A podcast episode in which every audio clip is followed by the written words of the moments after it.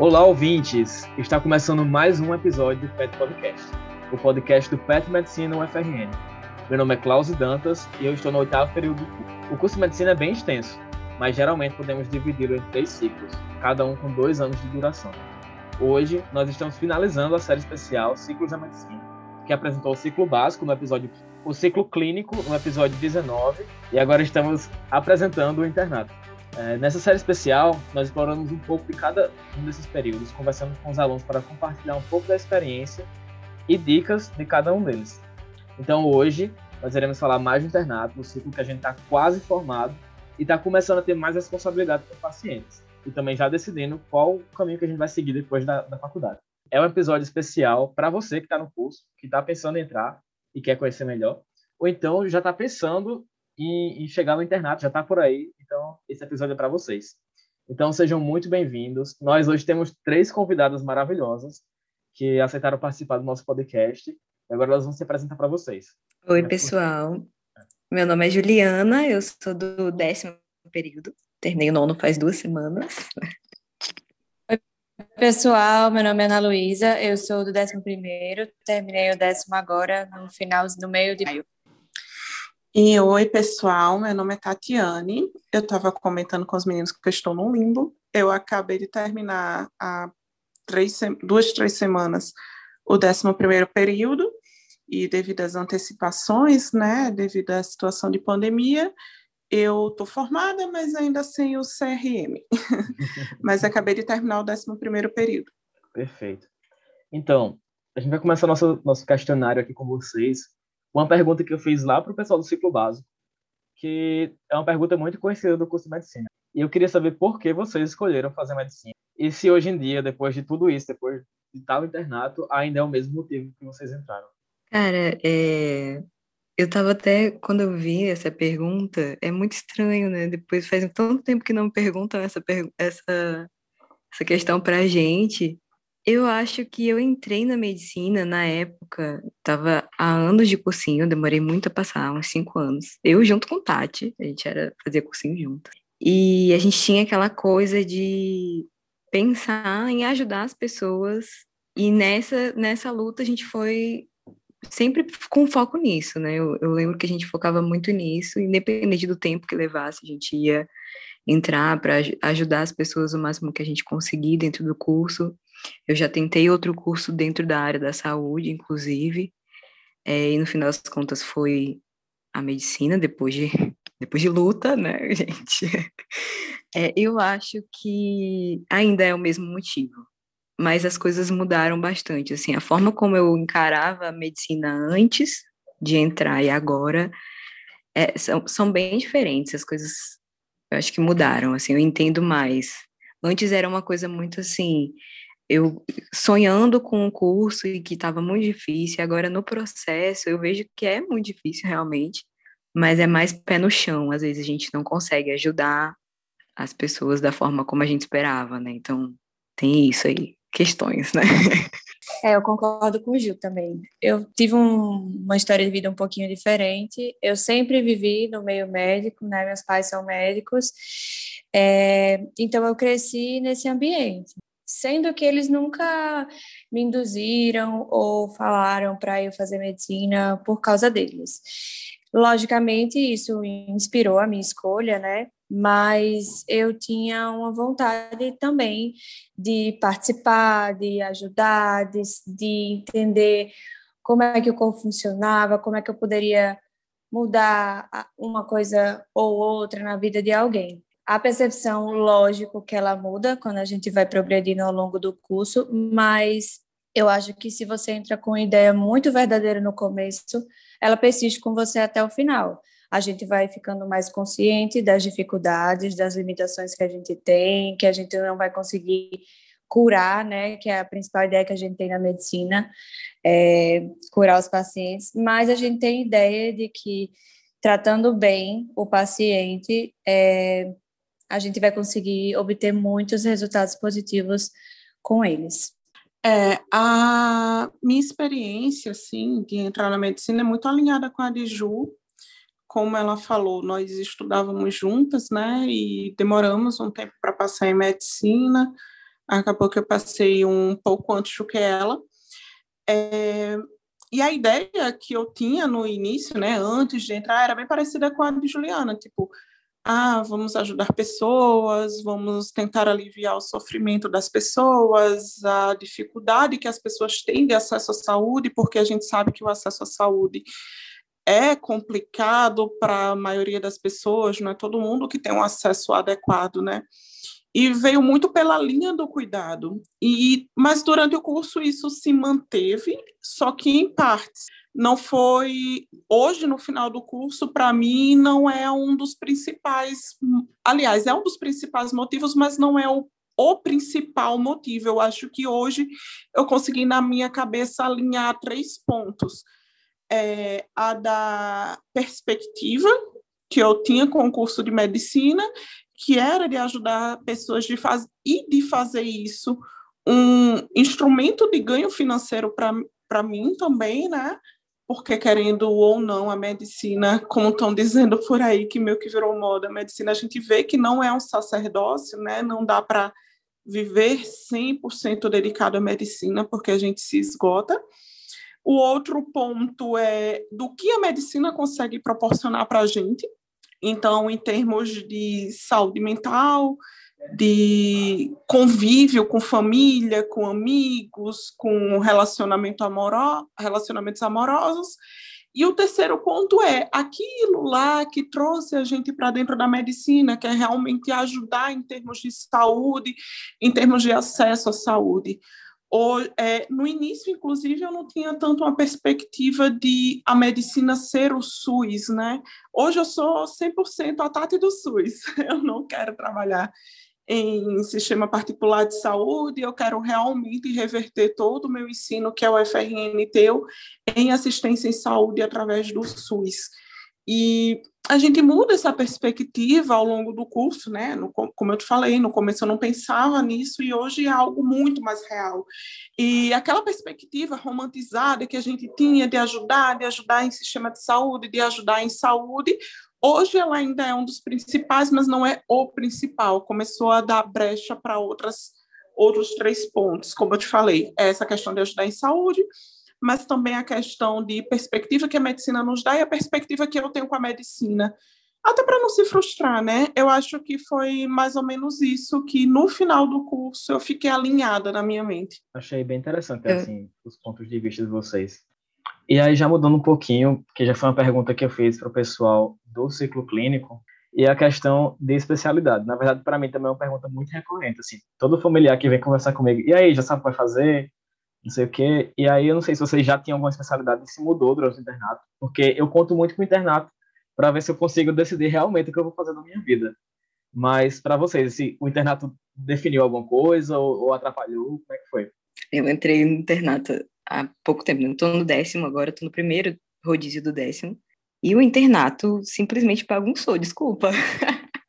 Mas é porque tinha coisa, por exemplo, infecto, eu não considerava durante o curso. Mas eu gostei tanto do rodízio, foi, foi um dos meus favoritos, e agora eu estou considerando. Assim, a única coisa que eu sei é que realmente vai ser clínica. Tipo, algumas coisas foram, deu para decidir, sabe?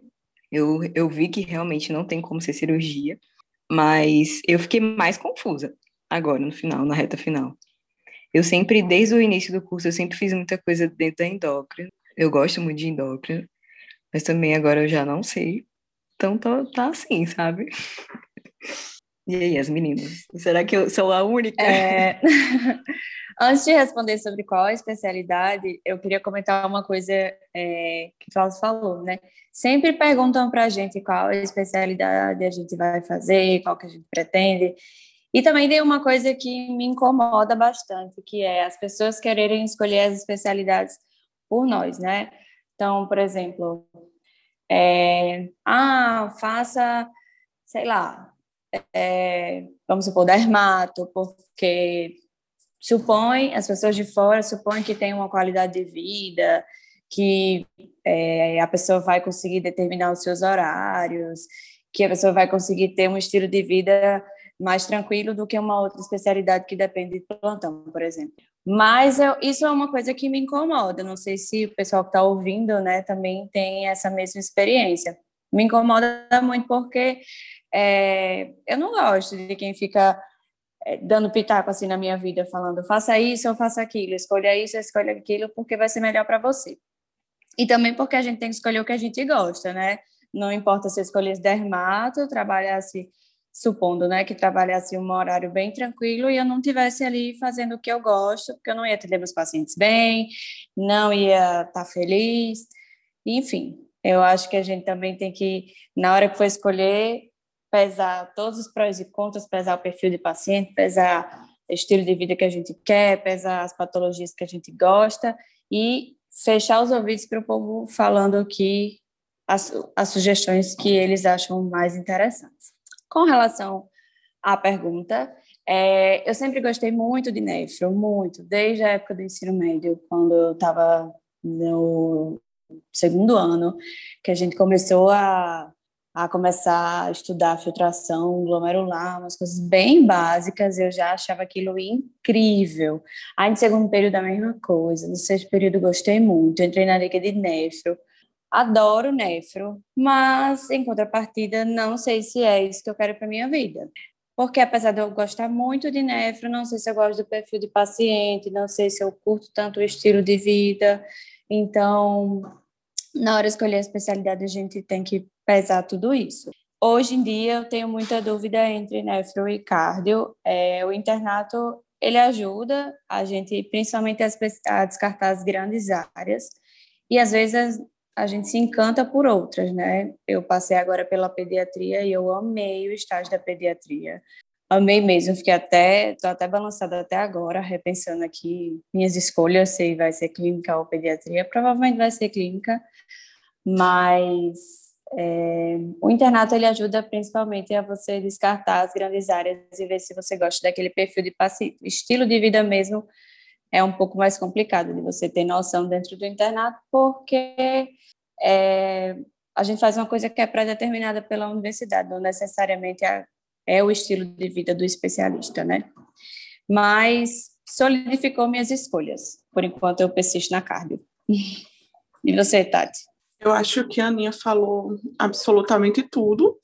É, eu sou uma fã do internato, eu sou apaixonada pelo internato. Por mim, o curso todo era feito, teria que ser feito com base no modelo do internato. Eu realmente sou muito fã do modelo de aprendizado prático porque é um modelo que eu aprendo muito.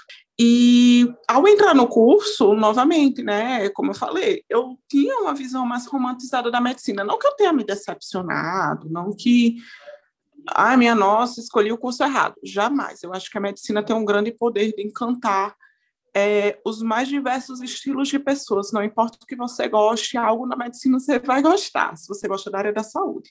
Uh, mas eu entrei pensando em fazer cirurgia, então, eu pensei em fazer cirurgia geral e entrei o curso com essa meta lá no terceiro período, quando a gente paga a técnica operatória. Eu era apaixonada por aquilo, porque eu estava dando pontos em esponja.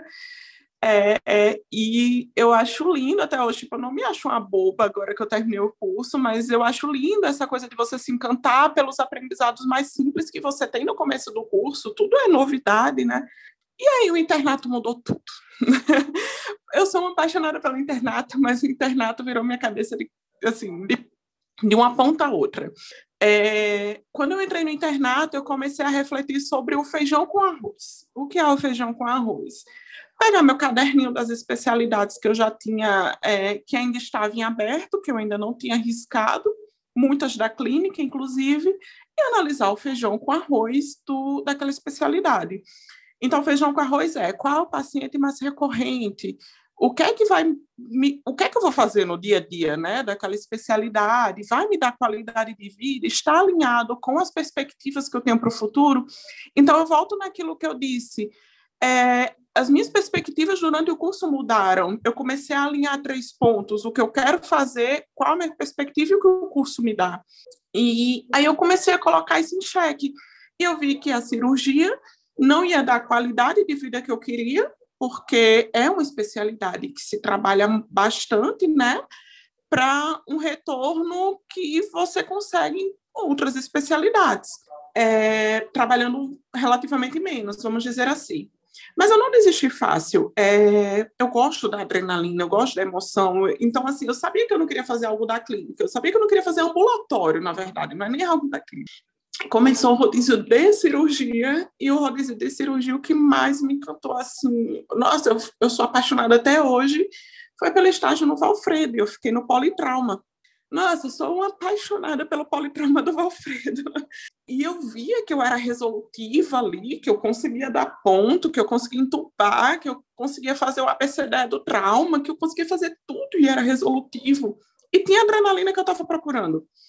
Então, apesar que falam, ah, é, você vai viver de, viver de plantão pesquisando de fato a área, e eu fui pesquisar o feijão com arroz da área, eu vi que não era viver de plantão, decidi fazer urgência e emergência, medicina de emergência, na verdade. É uma especialização médica que é bem recente no Brasil, ela tem 20 anos, e a beleza da medicina, né? Como eu falei antes, a medicina tem o poder de encantar diversas pessoas, pessoas em diferentes áreas. Eu acho que se você gosta de saúde, gosta de ajudar pessoas, não tem nada na medicina que não te agrade. Alguma coisa você vai acabar se encantando.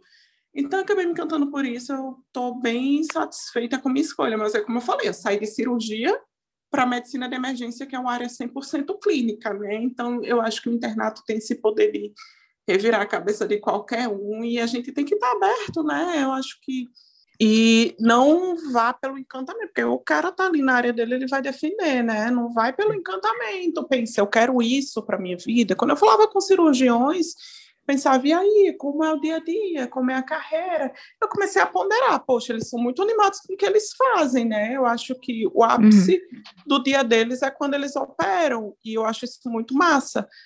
É, mas é isso que eu quero para minha vida. Eu quero ter que sair às quatro e meia da manhã para evoluir. Eu quero chegar às dez da noite. Enfim, eu sou mulher. Eu penso em constituir família. Então, assim, eu acho que são N pontos que a gente tem que ponderar. Eu ainda sou muito encantada pela cirurgia, eu ainda faria cirurgia, mas eu acabei conhecendo outra área que a gente nem tem tanta vivência na UFRN, que vai me dar uma qualidade de vida melhor, que vai atender às minhas perspectivas de vida, que vai dar o retorno que eu, plane... que eu planejei para a minha vida e que me vai fazer feliz também. Tipo, não é nosso ápice do meu encanto, mas o encanto passa rápido, né? Eu vejo o residente de cirurgia e até de outras áreas também, eu não vou delegar isso só à cirurgia, mas tanto a cirurgia como de outras áreas meio que frustrados. Nossa, eu não pensei que a residência fosse assim, eu pensei que, né? Enfim, pesquisa, uhum. pesquisa, pesquisa, procura especialistas. Eu acho que é onde você vai ter a maior noção de como é a área que você quer seguir. E cortando um pouquinho a ordem das coisas, né? Eu vou passar aqui por cima de, de Klaus. É, seguindo um pouco da ideia do que o Ju está falando, uma dica que eu queria dar para quem está no começo do curso, quem está prestes a entrar no internato é assuma as responsabilidades pelo seu paciente, né? É, o internato é para a gente treinar como é ser médico, né? Para a gente colocar em prática os nossos conhecimentos, é para a gente aprimorar é, e aprender mais, e também para a gente treinar relacionamento interpessoal, interequipes, entre profissionais e com o nosso paciente. Então, não basta só a gente estar tá satisfeito em fazer a evolução do paciente e ir embora para casa. A gente tem que abraçar aquele paciente como se ele fosse nosso, que ele de fato é, a gente não só não é o médico dele, mas nós somos responsáveis pelo cuidado do paciente. Então, a dica que eu falo é: abrace o paciente, assuma a responsabilidade por ele e você vai ter um crescimento muito grande e o paciente vai ter um benefício gigantesco, porque é, o médico ele tem muitos pacientes para dar conta e, e, pouco tempo, e o interno ele tem mais tempo, ele tem como estar tá ali em cima do paciente, ele tem como estar tá revendo os exames, vendo se passou alguma coisa batida, vendo quais são os exames que estão pendentes. Então, não custa nada a gente se preocupar mais, revisar mais, ter mais atenção com o nosso paciente, que a gente vai só crescer. Muito bons comentários de vocês, pessoal. Achei bem pertinente, com conselhos e dicas aí maravilhosos para o pessoal que está ouvindo e para mim também, particularmente, né, que eu venho no internato no próximo período. Já estou anotando tudo aqui. E falando já no internato, eu queria saber agora da turma que vocês acabaram de passar. Como é a organização, assim, dos rodízios e qual foi o rodízio que você mais gostou no seu período que você passou agora? Tem algo mais importante e tal? Eu terminei agora o nono, né? A gente se divide entre saúde coletiva, medicina de família e comunidade e o rodízio de infectologia no Giseuda.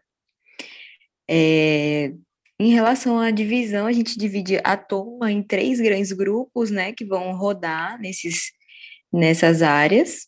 E dentro de cada área também tem uma subdivisão. Por exemplo, saúde coletiva, é, eu formei uma dupla com Iana, e a gente ia até uma unidade de saúde e conhecer o processo de trabalho dentro dessa unidade de saúde, principalmente a parte administrativa, né, de saúde coletiva mesmo, de é, como, como se dá o, o, a organização de uma unidade de saúde, como é o trabalho de um médico dentro dessa unidade de saúde, o prontuário eletrônico, como que a gente tem acesso, como marca as consultas, essas coisas bem administrativas mesmo.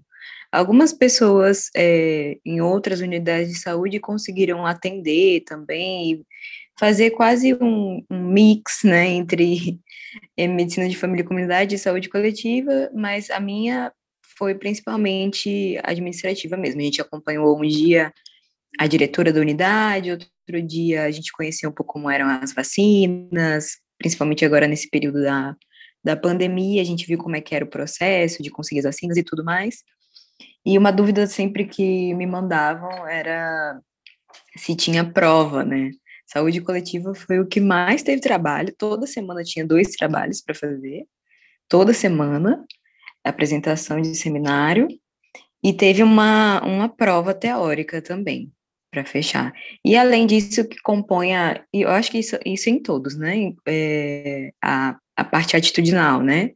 A sua avaliação de você na, dentro da, da saúde, dentro do, do próprio rodízio, se você é proativo, como é o seu contato com as pessoas e tudo mais, também isso conta uma certa pontuação.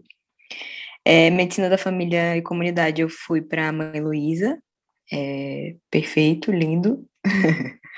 e lá a gente atendia os pacientes, né, de manhã e de tarde, segunda a sexta. Eu acho que é, em relação ao cronograma, eu acho que não precisa falar muito, né, mas era de manhã e de tarde, tem, tem sempre um dia livre, é, uma tarde livre, ou um dia todo livre, e saúde, oh, medicina de família e comunidade também tinham trabalhos, tinha apresentação de caso clínico toda semana, e um que era, era maior, né, uma apresentação de caso maior, a gente tinha também duas aulas teóricas por semana, uma voltada para a saúde mental e outra voltada para a geriatria, é, durante a semana, era fixo, era é, saúde mental era segunda-feira à noite, geriatria era quarta-feira, de manhã e de tarde, com a doutora Vanessa, as, as professoras da geriatria, né? E era muito bom, a gente tinha que levar caso para discutir também, muito interativo, é, como, é, era como uma telemedicina, assim, mais ou menos. É, e o de infecto, ele é mais complicado de explicar, porque dentro do Giseuda tem os setores, né? Agora, na pandemia, está dividido entre o pessoal que roda em setores que tem, que são Covid, e o pessoal que roda nos setores Covid-free, né? Que é, se divide entre o Covid-free, seria misto 1, a tisiologia e o sal geral, e o pessoal do Covid roda no misto 4, misto 2 e o PS Covid, que é como se fosse um sal, só que só para Covid. Eu não eu fiquei no, no, no, não Covid, né? Passei pelo misto 1, o, a tisiologia e o sal. Aí a gente rodava duas semanas em cada um, fechando seis semanas.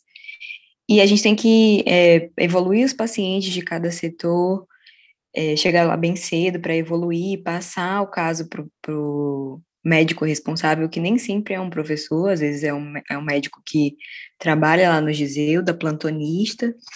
É, a gente precisa ver, como a Aninha tinha falado, né, que eu acho que é muito importante, um conselho muito importante, que a gente tem que, quem vai entrar agora tem que entrar na, no internato já vestindo essa postura de realmente médico, É, você é responsável por esse paciente, você tem que conhecer a história desse paciente bem direitinho, ver o que ele está precisando, se preocupar realmente, não só chegar lá no setor, pegar os prontuários, fazer uma evolução muito rápido, passar para o médico de qualquer jeito.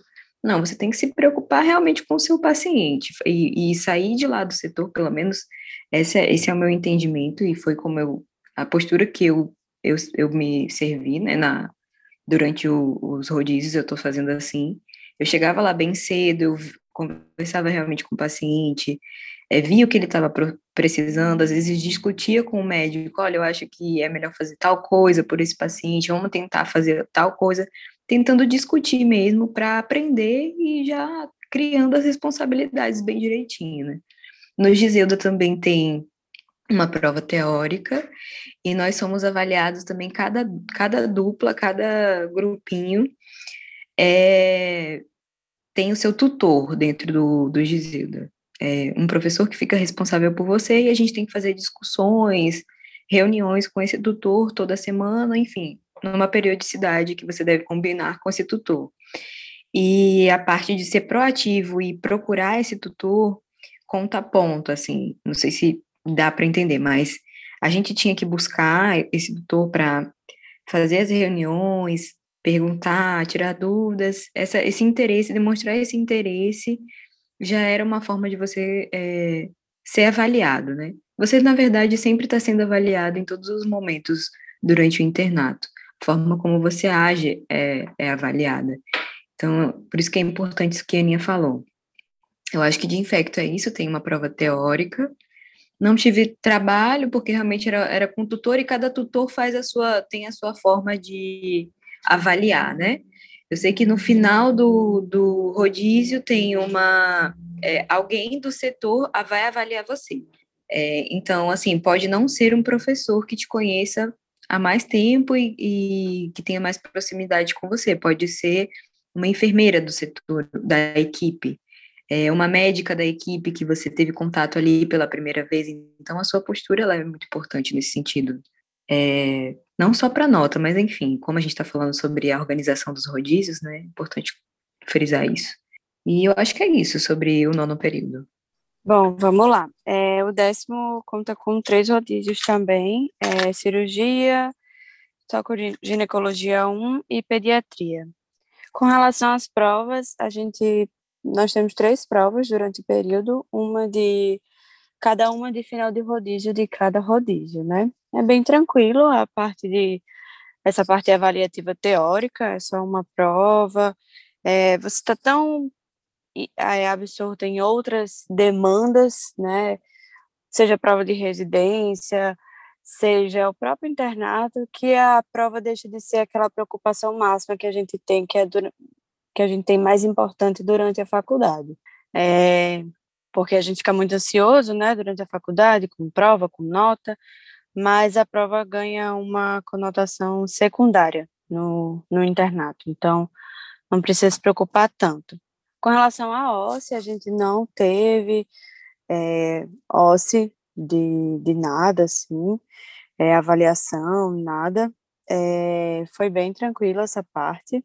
Cirurgia, a avaliação da cirurgia era mais uma avaliação atitudinal, de interesse, de conhecimento técnico e a prova de final de período. É, acho que Ju falou bastante no Giseuda e a avaliação meio que se reproduz nos outros, nos outros períodos, né? É, cirurgia, o pessoal conta como a gente se comporta, os conhecimentos técnicos que a gente demonstra, o nosso interesse e tudo mais. E a prova tem um peso na nota, não é o peso completo, mas tem um peso na nota.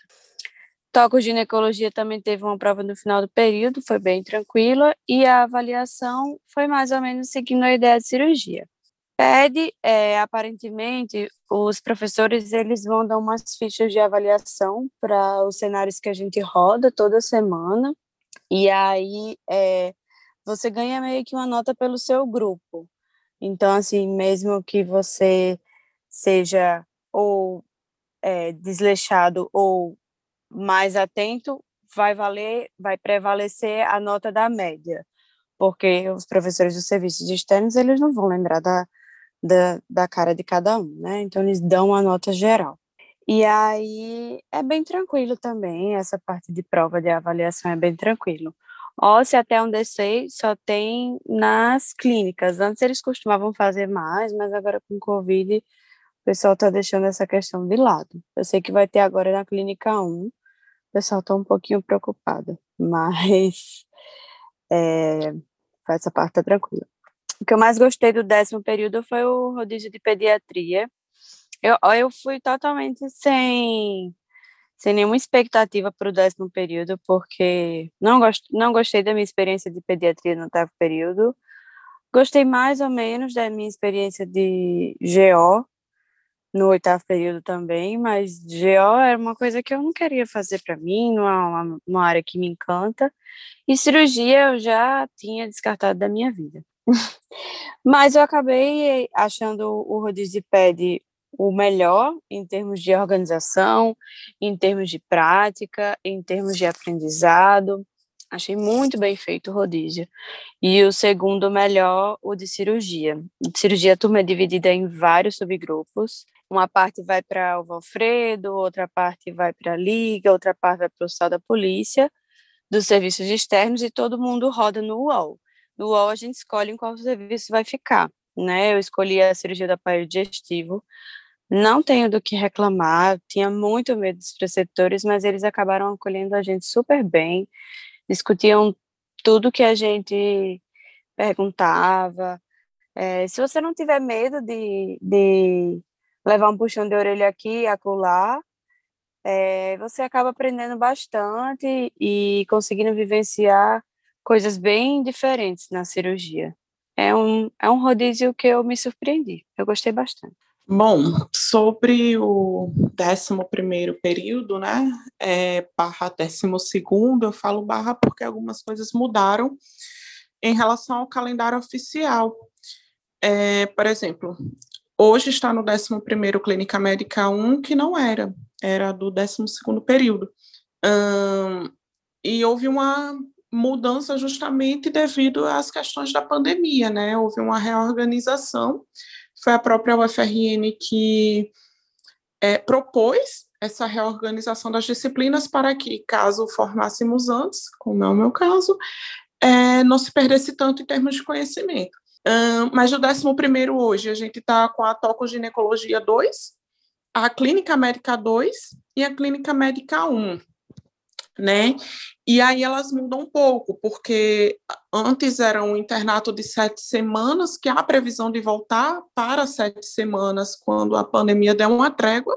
Mas, por exemplo, a Clínica Médica 2, hoje a gente conta com uma especialidade em cada semana. Então, a gente passa em reumato, geriatria, dermato, pneumo, oncoemato e endócrino. A gente tem uma prova no final desse rodízio, que é o de Clínica Médica 2, reunido essas seis grandes áreas, grandes áreas da medicina.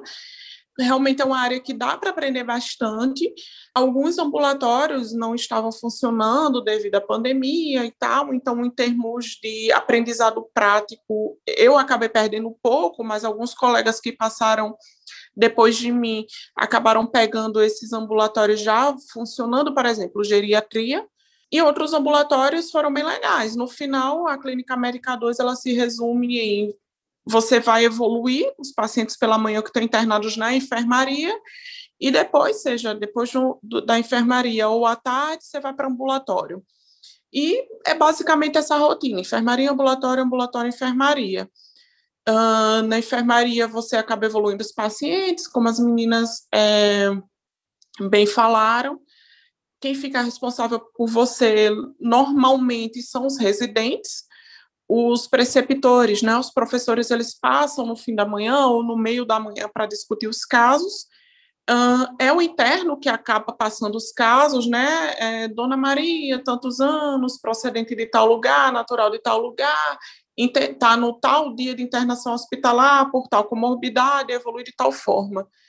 E é um internato muito rico, porque você acaba é, tendo que aprender a passar casos, né? Porque você tem que saber o que seu paciente tem, então, eventualmente, em cada área, cada especialista vai dar valor a um exame específico, então você tem que saber o valor daquele exame, quanto deu, quando fez, se fez, se não fez. E uma coisa muito interessante que a Aninha falou é: tome o paciente para você. Uh, na clínica médica 1, a gente passa pela, pela. Eu passei na ordem, né? Pela gastroenterologia, pela nefrologia e depois pela cardiologia. Duas semanas em cada um, totalizando seis semanas. No final também tem uma prova teórica e no final também tem uma OSCE. Então, teve uma OSCE tanto em Clínica Médica 2 como em Clínica Médica 1. Prova teórica e a prova OSCE, né? A OSCE foi online, né? Você tinha que abrir sua câmera, aparecia um caso na sua frente. O professor foi doutor Júlio, que é da cardiologia nas duas OSCEs, auxiliado por algum outro professor. E aí ele lia um caso e ele começava a interpretar como se fosse um paciente, né? E ele falava: Olha, doutor, eu tô com dor, tô assim, tô assado. E aí você tinha que manejar ali em cinco minutos o que ele tinha. E a OSCE é basicamente isso. Então, a clínica médica 1 e a clínica médica 2 parecem muito, é, os rodízios, mas elas parecem muito em termos de organização, tem enfermaria, tem ambulatório. E o que é que acontece? E eu deixei por último a toco, ginecologia 2, porque a toco ela é bem diferente dos outros dois rodízios de clínica médica, né? A toco, é, você vive mais na, na, na maternidade, e lá na maternidade você vai, tem uma parte que você passa no pronto-socorro, né, que a gente chama DSR, uh, tem uma parte que você vai passar no centro obstétrico, que é onde as mulheres estão prontas para parir por via vaginal, tem outra parte que você passa no, no centro cirúrgico, que são as mulheres que vão ou parir via cesárea, ou que vão fazer algum, alguma cirurgia ginecológica. E toco-ginecologia é ginecologia e obstetrícia, né? Enfim, toco antigamente era obstetrícia. Uh, e aí você passa em diferentes áreas, toda semana muda. Tem um tempo que você passa no Anitta Garibaldi fazendo pré-natal, que é maravilhoso.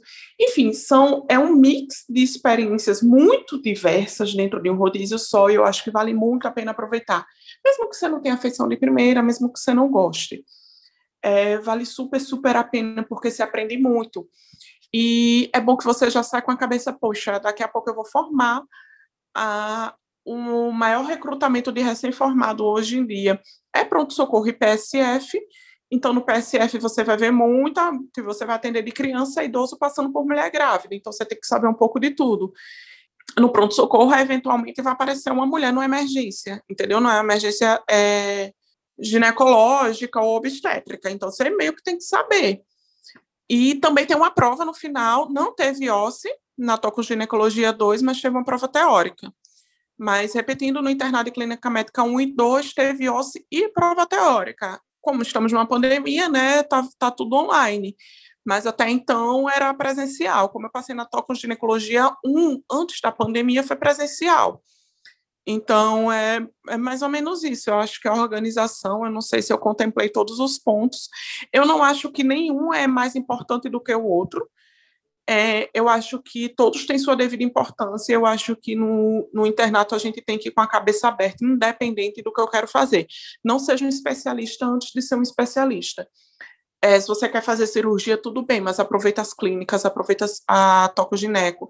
Se você quer ser, sei lá, anestesista, aproveita tudo, sabe? Porque antes de você ser um especialista, você vai trabalhar em tudo, nem que seja no seu R1, você vai ter que mexer em tudo e você vai dar plantão para ganhar dinheiro e se sustentar, ou vai pegar um PSF, se, né?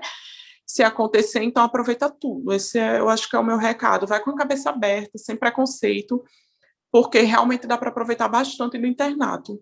Pessoal, a conversa está muito boa, muito interessante, mas agora a gente já vai se encaminhando mais para o final.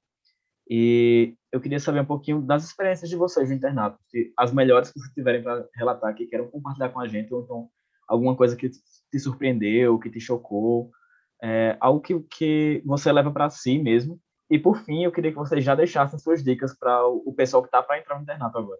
Eu vou falar uma experiência é, que eu tive no Giselda, que foi Assim, eu não vou, não vou falar uma experiência assim específica, mas da vivência no Giselda como um todo, eu acho que foi não foi não sei se foi surpreendente, não sei se é essa a palavra, mas o Giselda é um hospital que recebe pessoas com uma vulnerabilidade social tão intensa e é um hospital com, com muitas dificuldades, que a gente não consegue fazer muitas coisas pelo paciente, coisas que, assim, seriam básicas para o paciente, sabe?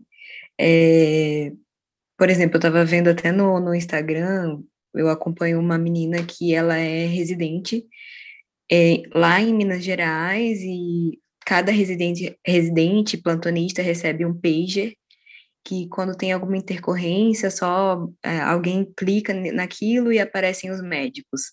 Lá no Gisildo, eu acho que eu, eu parei de contar as vezes que eu saí correndo de, em todos os lugares lá do Gisildo, correndo mesmo. Eu ia de tênis, de corrida já, porque eu sabia que podia acontecer alguma coisa com o paciente e tinha que procurar um médico. E a gente não tem outra forma, o celular não funciona, a gente tem que sair correndo e é um desespero. E foi no Gisildo que eu vi mais, assim, que como é, como é difícil você tá ali é, fazendo o melhor possível para o paciente, mas às vezes o paciente não tem é, condição clínica nenhuma, ou não tem condição financeira para aquilo, ou não tem suporte nenhum. Eu acho que uma, a, a, melhor experiência que eu tive, e eu já conversei com algumas pessoas que não gostaram tanto assim, mas eu, eu achei muito, eu gostei muito, eu adorava ir para tisiologia. E a tisiologia são os pacientes que são praticamente moradores lá na, no Gisilda, né? Com uma vulnerabilidade social extrema, pacientes moradores de rua, é, que não tinha nenhum acompanhante, todo dia a gente tinha que ir lá no serviço social perguntar se algum paciente, se algum familiar é, entrou em contato, é assim, é, ter contato com, com essa outra, esse outro lado, porque no UOL, quando a gente chega no UOL, é outro mundo, sabe? É, no Gisilda não, me deparei com, a, com muitas vulnerabilidades e foi uma coisa que me, não, não que me chocou, porque eu, eu, a gente sabe, né, que, que isso existe, mas é um baque, sabe? Você vê que você pode fazer tudo pelo paciente, mas mesmo assim não adianta, muitas vezes, né? E foi um aprendizado muito que eu vou levar todos os.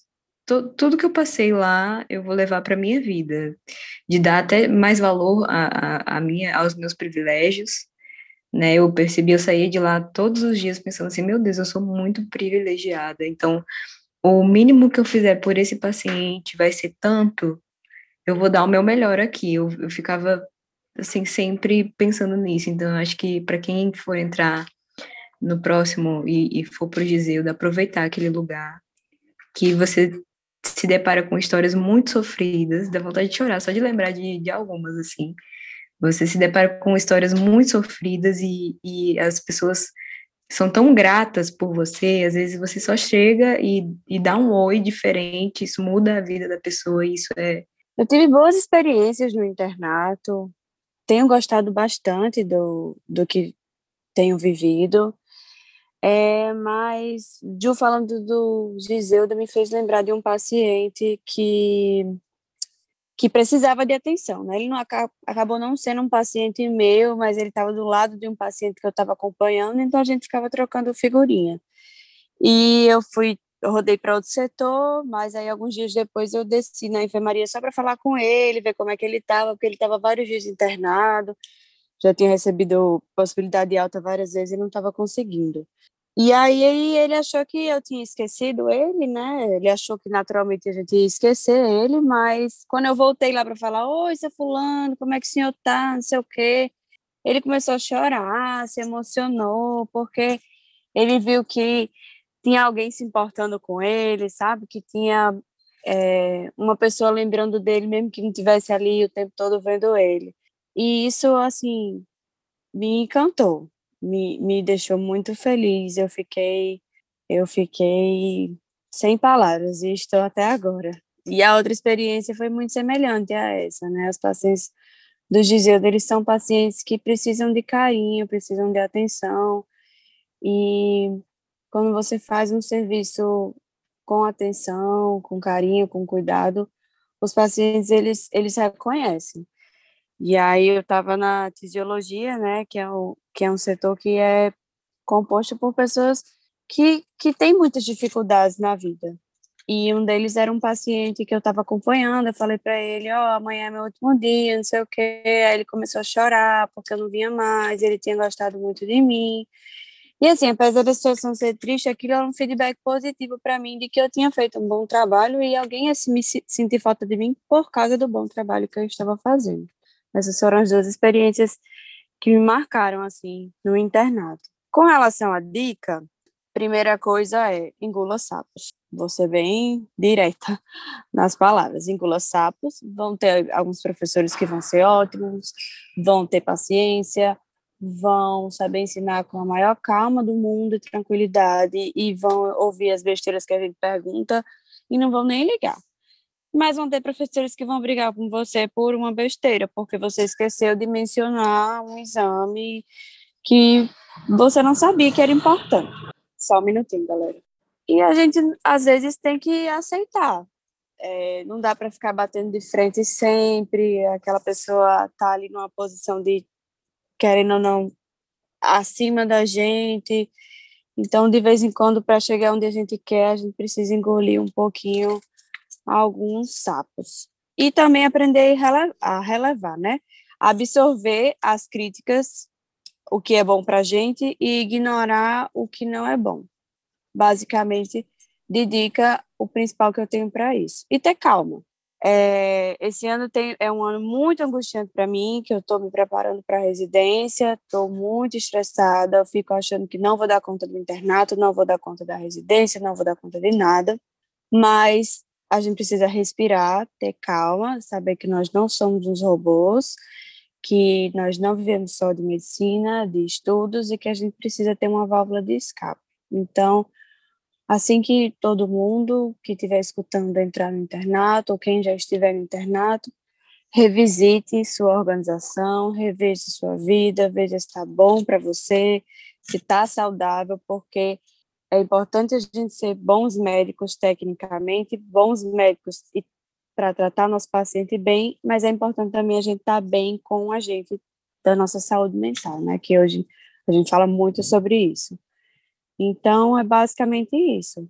Aprender a guardar o que é bom para a gente, ignorar o que não é e ter um pouquinho de calma, que nem todo mundo dá conta, ninguém dá conta de tudo. É, quanto a mim, é, eu não consigo dividir minhas experiências marcantes em boas e ruins. É, eu já passei por alguma, algumas coisas na vida, inclusive relacionadas à, à morte, à doença. Eu, durante o curso, eu lembro de alguns pacientes, durante o internato em especial, é, tinha um paciente comigo, não que mata, um paciente super jovem, que tinha um câncer muito agressivo, e que eu me apeguei demais, demais, demais é, a história dele tudo, porque era um rapaz muito jovem, que não teve um desfecho muito bom, é, um desfecho assim, pelo menos que a medicina gostaria de ter, né? Uh, daí o que é que acontece? Teve outro paciente que era do lado dele, que estava do lado dele, que, que foi diagnosticado com leucemia, entrou num processo de negação, recusou o, tratamento e evadiu. Isso me marcou muito também, um paciente muito jovem, mais novo que nós três, nós quatro aqui, com certeza mais novo que a gente, e evadiu. Hum, tiveram outras experiências, tive experiências também de perda, né, de morte de paciente, todas me marcaram muito, mas as experiências mais intensas eu, eu vivi nas últimas três semanas do curso, no estágio Covid, em que eu estive em UTI, é, Covid, e eu não vi nenhuma alta. Eu só vi altas celestiais, né, como dizem por lá, eu não vi nem ninguém sair. E eu não vi também pacientes idosos lá, eram eu vi mulheres que antes de ser entubada estavam muito bem. Uma mulher que tem minha idade falou comigo, tinha uma filhinha de sete meses e não ter, não vi alta dela. E, enfim, é, teve várias histórias que essa do da mãe, né, muito nova, vinte e poucos anos, teve um rapaz de 20 e poucos anos, pais de família de 40 anos, 42. Então, o Covid tem sido, foi nessas últimas três semanas de curso, uma experiência muito significativa na minha vida e que me abalou muito. É, esse estágio eu dividia com pessoas da, de outra faculdade, da cidade, E muitas pessoas, muitos alunos diziam, olha, psicologicamente para mim não dá, entendeu? Porque realmente não dá, gente. É, eu acho que a Aninha vai passar agora por esse estágio de três semanas, a Ju já, já vai passar também. E, cara, é pesado. Eu acho que foi, durante todo o curso, a experiência mais significativa. Eu via pessoas com idade do meu pai. Meu pai vacinou hoje, entendeu? Eu via pessoas com idade do meu pai indo. Então, dá muito medo. E eu estava ali, oh, meu Deus, eu, apesar de eu estar vacinada, poxa, será que eu vou ser um vetor para o meu pai, para minha mãe? Então, eu acho que eu não consigo dividir experiência boa e ruim, porque eu acho que tudo, de alguma forma, vem para o bem. É, seja para o nosso crescimento, seja para o nosso aprendizado, eu acho que a gente tem que aprender a, ressignificar as coisas, não no tipo positividade tóxica, mas ressignificar no sentido de eu posso ver por um outro ângulo, né? É, a, a morte de pessoas devido a uma pandemia que ninguém consegue controlar, minha gente é algo que tá, que foi algo que me impactou muito forte no curso. De fato, essas três semanas assim mudaram muito minha cabeça também. Apesar de eu achar, né, erroneamente, que eu estava preparada para esses momentos. E aí, quanto à dica, assim, como preparar para o internato, eu acho que é realmente aproveita as tuas férias que você vai ter antes do internato, sério mesmo é, não precisa ficar estudando para o internato, porque você aprende no internato. Estuda teu paciente, o caso do teu paciente. Ah, mas essa é uma doença raríssima, que eu nunca vou ver como clínico, melhor ficar em casa vendo a apostila do, do cursinho. Não, velho, é, eu faço das palavras, olha que pretensão, né? Eu faço das palavras do Osler as minhas. O Osler falava que a medicina é aprendida na beira do leito, e não na sala de aula, né? não nos anfiteatros. O método natural de ensino, ele começa com o paciente, continua com o paciente e termina com o paciente. Usando, claro, os livros e as aulas como ferramentas para esse fim, mas são ferramentas, foca nessa palavra, são ferramentas. Elas não são o principal. Existe uma grande dificuldade da gente misturar e, e estudar para a faculdade e para a prova de residência. E o que eu tenho muito na minha cabeça é que eu vou ser médica, eu não vou ser uma gabaritadora de provas. A prova de residência é uma só, no final do ano. Passou bem, não passou, qual é a pior hipótese se eu não passar na residência? Ainda assim, eu serei médica. Agora, se eu não aprender nem como ser médico, eu focar na prova da USP, na prova da, do UOL, na prova de não sei de quê, eu nem vou ser médica e nem vou ser aprovada, muito possivelmente, porque eu vou estar bitolada numa prova. Então, estuda para ser médico. Paralelamente a isso, no tempo que você tiver, na organização que você fizer, você estuda para a prova de residência. Eu digo que são dois estudos diferentes, porque você abrindo qualquer prova de residência, você vai ver que cobram, sei lá, o, o tipo histológico da célula do tumor da paratireoide que dá numa mulher de 45 anos lá no oeste da África velho, isso não é para a tua prática, sabe? E eu não digo só dessa questão, eu falo de N questões que não são para a prática. Os cursinhos de residência, eles são excelentes no que eles se propõem a fazer, que é te preparar para uma prova. Perfeito, mas antes disso, tu é médico. A faculdade de medicina não é o cursinho pré-residência. A faculdade de medicina é para te formar médico.